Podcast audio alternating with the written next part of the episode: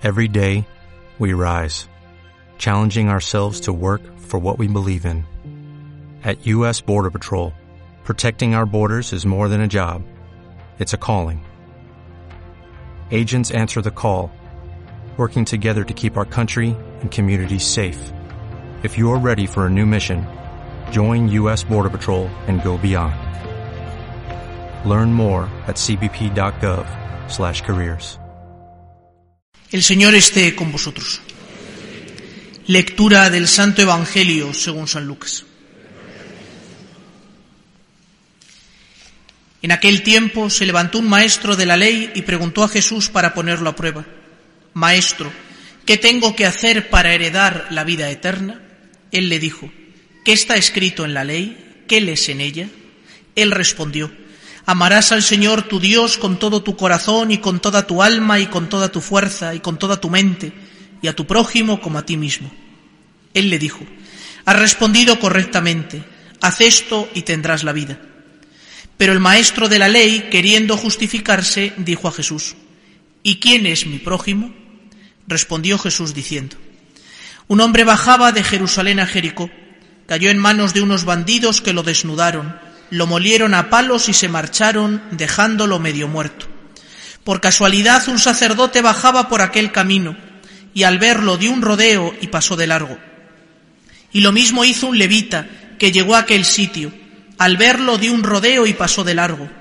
Pero un samaritano que iba de viaje llegó a donde estaba él, y al verlo se compadeció, y acercándose le vendó las heridas, echándoles aceite y vino, y montándolo en su propia cabalgadura lo llevó a una posada y lo cuidó.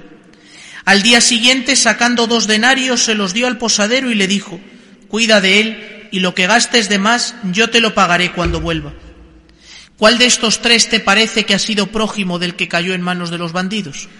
Él dijo, el que practicó la misericordia con él. Jesús le dijo, anda y haz tú lo mismo. Palabra del Señor.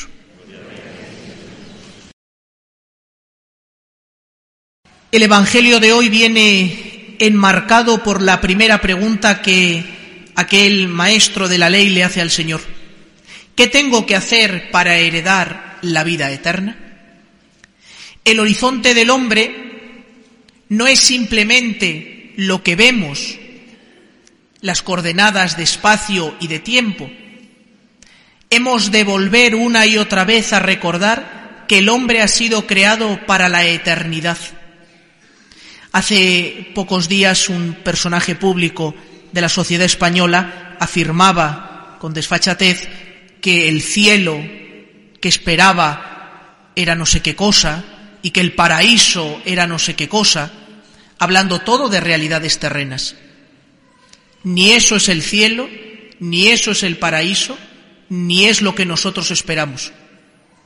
El cielo es Él, es Jesús. El paraíso es Él, es Jesús.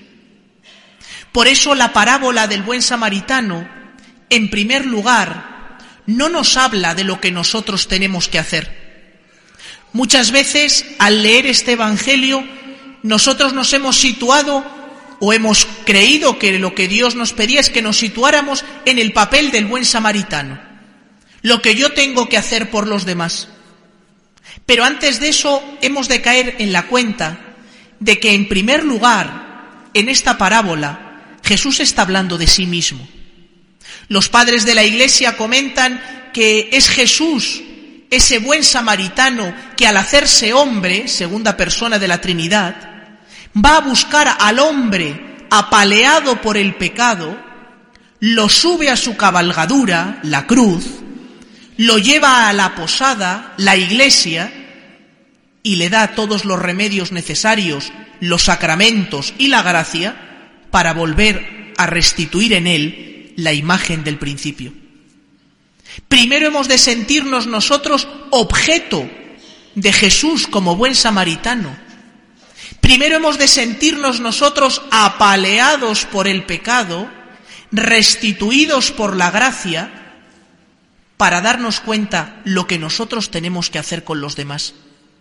Porque la caridad cristiana no es fruto de un deseo de la voluntad o de un deseo buenista La caridad cristiana brota del amor de Dios puesto en el corazón del hombre.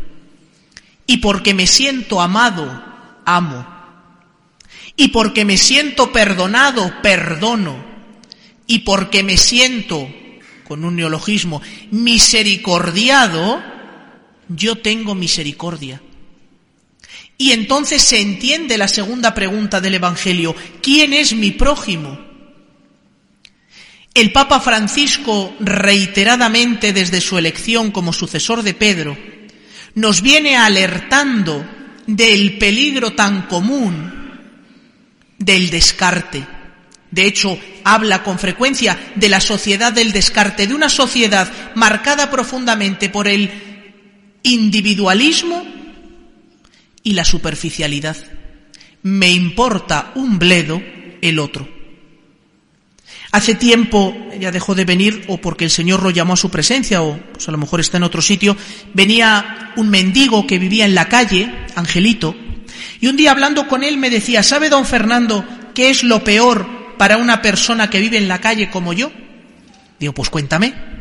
Dice, ¿usted cree que es que me peguen? ¿Que me intenten quemar? Lo habían intentado tres veces. No que me den poco dinero, que llueva, que pase frío. No. Lo peor para una persona que vive en la calle es cuando te sientes invisible a los ojos de alguien que pasa junto a ti y ni siquiera te mira.